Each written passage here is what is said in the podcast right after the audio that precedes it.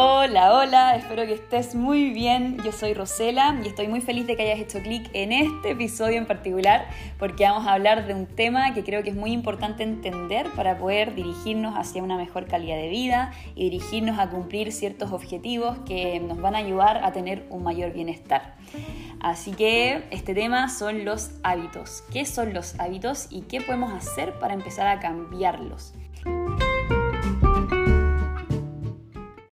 Los hábitos son conductas que estamos acostumbrados a repetir, ¿ya? O sea, conductas que ya han sido incorporadas y reconocidas en nuestro nivel subconsciente. ¿Y qué es lo que pasa con el nivel subconsciente? Que es mucho más rápido que nuestro nivel consciente, que nuestra mente consciente. En el fondo, nuestro subconsciente tiene tanta información que actúa mucho más rápido y al final actúa en muchas más veces en el día que nuestra capacidad de, decidir realmente, que nuestra capacidad de elegir. ¿Ok? Entonces, primero, eso es algo muy importante que tenemos que entender, que nuestros hábitos están ya almacenados en nuestro nivel subconsciente. ¿Y cómo se crean o cómo se han creado? Por repetición de acciones o por impacto. O sea, porque ya hemos hecho tantas veces una acción que ahora nuestra mente y nuestro cuerpo ya saben hacerlo de forma automática, como por ejemplo lavarnos los dientes a cierta hora en la noche, después de comer, etc. Eso, por ejemplo, fue algo que nosotros tuvimos que hacer conscientemente cuando éramos chicos y después ya lo tenemos más incorporado, entonces ni lo pensamos tanto, simplemente vamos y nos lavamos los dientes, espero. ¿ah? o por ejemplo, andar en bicicleta. Cuando tú eras niño tuviste que aprender a andar en bicicleta, entonces tenías que estar muy concentrado y ahora de grande puedes andar en bicicleta de una forma mucho más automática y tus piernas ya saben lo que tienen que hacer. Ya eh, mantener el equilibrio en la bicicleta es mucho más fácil, pero al principio tenías que hacer el trabajo consciente. Eso es por repetición. Y por impacto me refiero a cuando algo sucedió en tu vida que tuvo una gran repercusión en tu interior, entonces tú aprendiste muy rápido a hacer ese algo. Y ahora cada vez que se presenta un estímulo en donde ese algo tiene que salir a flote, va a salir rápido, ¿sí? Entonces, los hábitos pueden ser sobre prácticas que hacemos afuera, en nuestra vida, en el exterior, como también prácticas que hacemos dentro con nosotros mismos, o sea, en nuestro mundo interior. Es decir, todo lo que ya estás acostumbrado a hacer de manera rápida, inconsciente y que no piensas tanto en el fondo. Por ejemplo, cómo comienzas tus mañanas, si te levantas apurado, rápido o con tiempo, si te levantas a hacer ejercicio, a qué lado incluso de la cama duermes, eso también tiene que ver con un hábito, como también, ahora con la parte interna, es qué pensamientos suelen estar sucediendo dentro tuyo cuáles son tus opiniones, cuáles son tus diálogos internos, cómo son esos diálogos internos, qué cosas crees, si es que sueles criticarte demasiado, si sueles criticar tu cuerpo o si sueles, si sueles elogiarte a ti mismo. Todas esas cosas que al final son, están a nivel subconsciente también tienen que ver con el hábito de ser, el hábito de poder eh, sobrevivir en este mundo, porque al final, ¿qué es lo que pasa con nuestra mente? Nuestra mente ahorra energía, entonces lo que ya tiene incorporado y lo que ya le ha servido, lo va a utilizar para que tú puedas tener una vida en donde puedas ir sobreviviendo. ¿sí? Ahora el tema es cómo en vez de empezar a, o que cómo en vez de solo sobrevivir, podemos empezar a vivir de una manera más consciente, dirigiendo nuestra mente, dirigiendo nuestro cuerpo hacia donde nosotros queremos estar y hacia las cosas que sabemos que nos hacen bien, que a veces pueden costar un poco más porque requieren más energía, pero que sabemos que nos hacen bien igual y que estaría bueno ahí hacer el switch.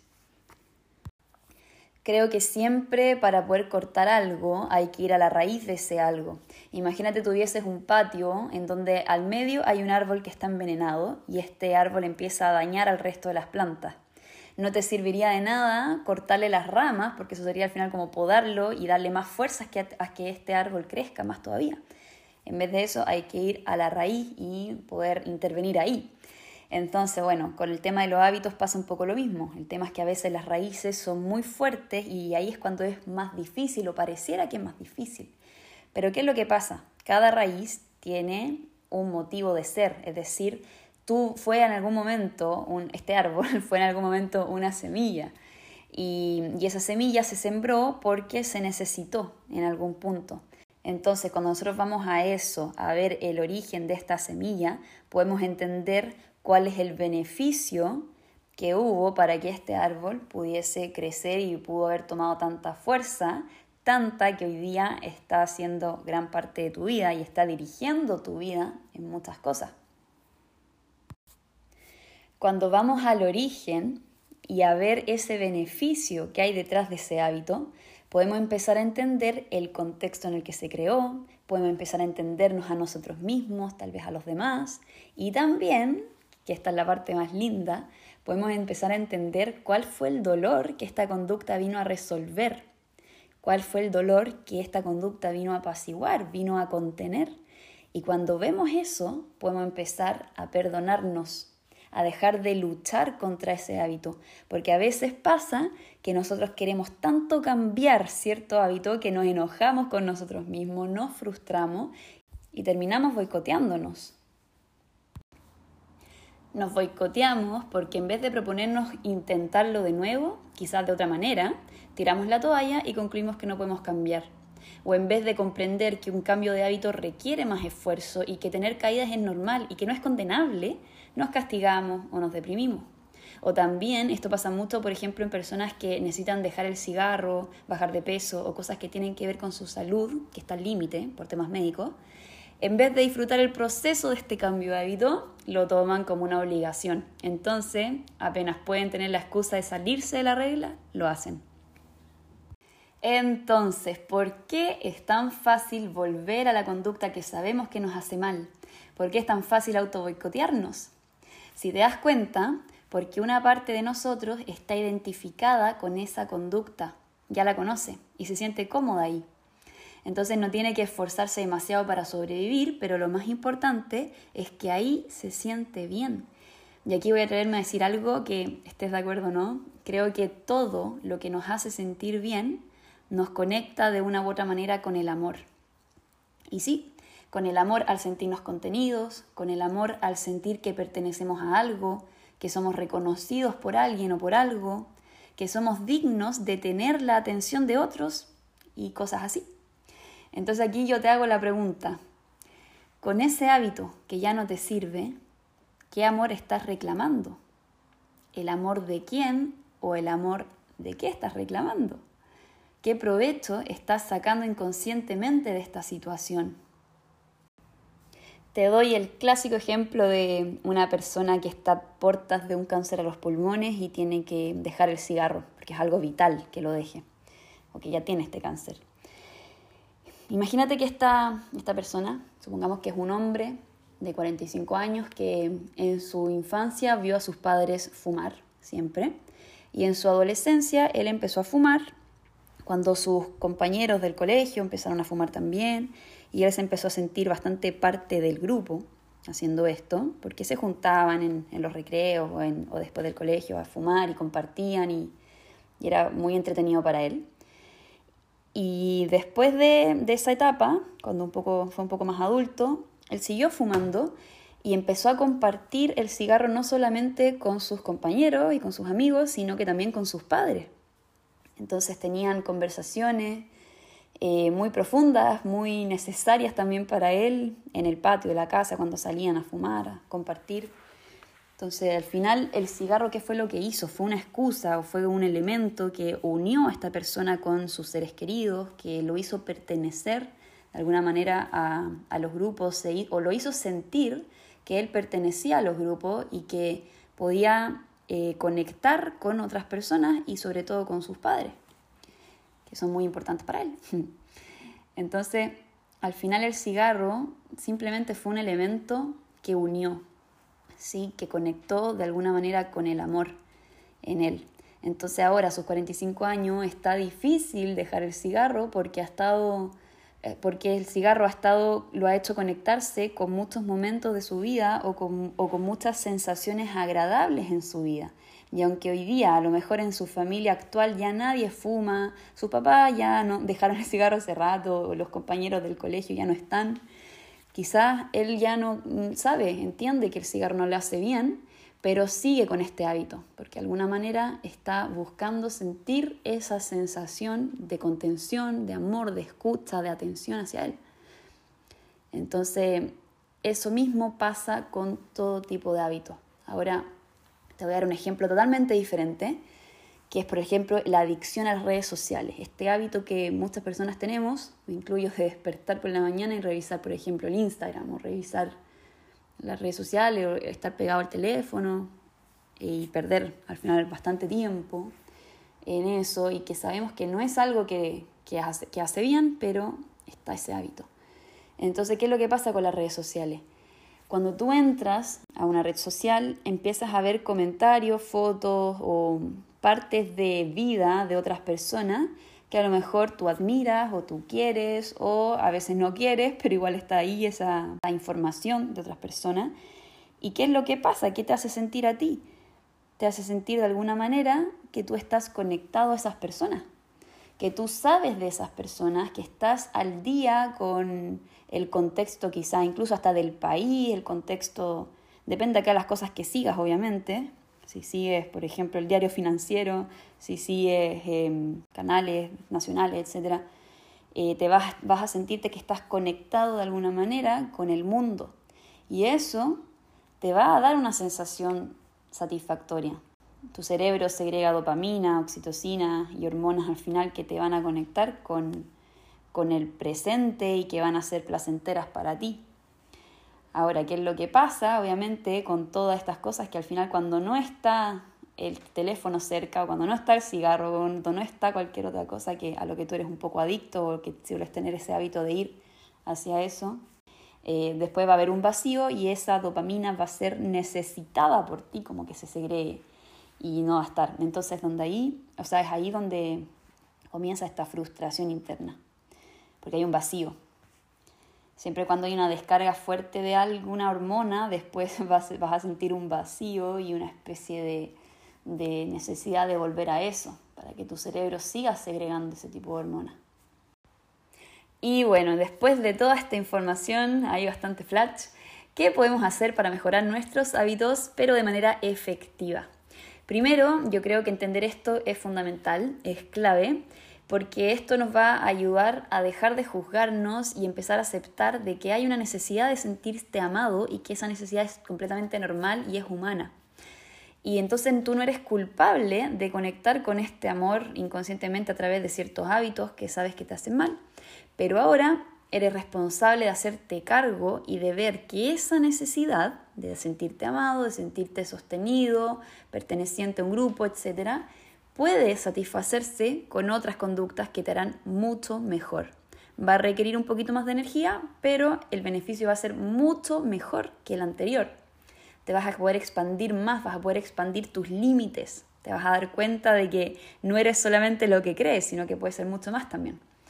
Y bueno, esto último es un tema muy importante, esto de reemplazar el hábito al final, porque la neurociencia explica que si es que queremos eliminar un hábito, tenemos que reemplazarlo por otro porque va a quedar un vacío en tu interior al tú dejar el primero, ¿sí? O sea, si tu cerebro está acostumbrado a liberar ciertas hormonas de placer cuando tú tienes esta conducta que al final te boicotea, pero es cómoda, esta, esta segregación de hormona va a seguir necesitándose secretar, ser secretada, pero tu cerebro en realidad se va a frustrar al no liberar lo que quiere.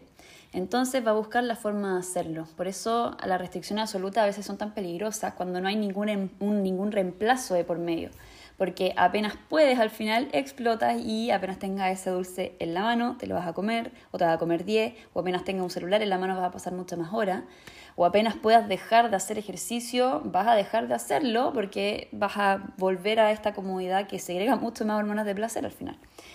Entonces, para poder hacer algo diferente, tienes que relacionarlo al final con algo que te, que te genere placer. Por eso es muy importante hacer un ejercicio, por ejemplo, que tú disfrutes o en vez de comer la comida chatarra que sueles comer, que empieces a comer cosas saludables, pero que tú puedas disfrutar, ¿sí? Que tú puedas encontrarle el lado positivo a esto. Entonces, primero eso, reemplazar un hábito o una acción reiterada por otra acción, por otra conducta que te genere una sensación agradable, que tú puedas disfrutar, que no sea un martirio para ti hacerlo. Primero eso. Otro tema muy importante que yo siento que de hecho hace un tiempo hice un webinar sobre esto que eran tres claves para cambiar hábitos y que perduren en el tiempo. una de las cosas más importantes yo creo que es el propósito, porque cuando tú tienes un propósito claro o un objetivo, si quieres verlo así, para poder para un motivo en el fondo por el cual tú quieres cambiar un hábito, si esto es claro, te va a dar foco. Y si es que no hay foco, ese hábito obviamente no va a durar mucho o va a durar muy poco porque no va a haber un real compromiso contigo mismo. El propósito te da compromiso, el propósito te da ganas de levantarte por la mañana y poder hacer esto que tú quieres hacer porque hay un objetivo mayor, hay algo que tiene que ver con tu bienestar, tiene que ver con tus relaciones, tiene que ver con lo que tú quieres ser y con lo que tú quieres fortalecer en ti. Tiene que ver al final con el amor real en ti.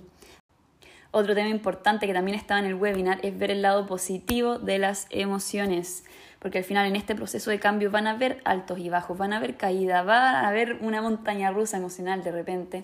Entonces, cuando tú puedes ver el lado positivo de las emociones, vas a entender, por ejemplo, que cada vez que tú estás frustrado, hay una necesidad en ti de desarrollarse y por eso estás frustrado, porque hay algo que quiere salir, pero que otra parte de ti no lo deja salir. Entonces hay un conflicto interno. Y así con muchas emociones también. De hecho, por eso yo siempre recomiendo igual poder conocer tus emociones para que puedan estar a tu favor también en este proceso. También ver el lado positivo de tus emociones te va a dar optimismo, te va a ayudar a perdonar esas caídas y ver el aprendizaje que hay detrás. ¿ya? Si no ves el aprendizaje que hay en la experiencia y en el proceso, cuando te caigas vas a querer desistir, no vas a querer intentarlo de nuevo. Otro tema importante, el amor propio. Cuando tú conectas con ese amor propio, con lo que tú vales en el fondo, va a poder darte perseverancia, autocontención, vas a poder respetar tu proceso, tratarte con más respeto también. Porque al final, si es que no respetas tu proceso, ¿qué es lo que pasa? Ni tú mismo ni tú misma te vas a poder acompañar en este cambio de hábito. Entonces, si es que tú misma no te acompañas, los demás menos te van a acompañar.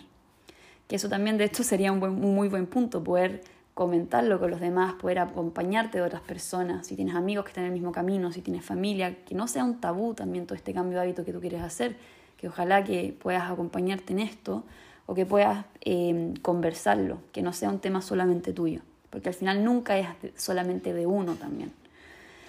Y bueno, todo esto al final yo creo que se resume en una gran palabra, que es la intención, en donde yo te pregunto, más allá de todo esto que tú ya sabes, más allá de todo lo que tú ya has estudiado, de todo lo que has intentado, ¿quieres realmente cambiar?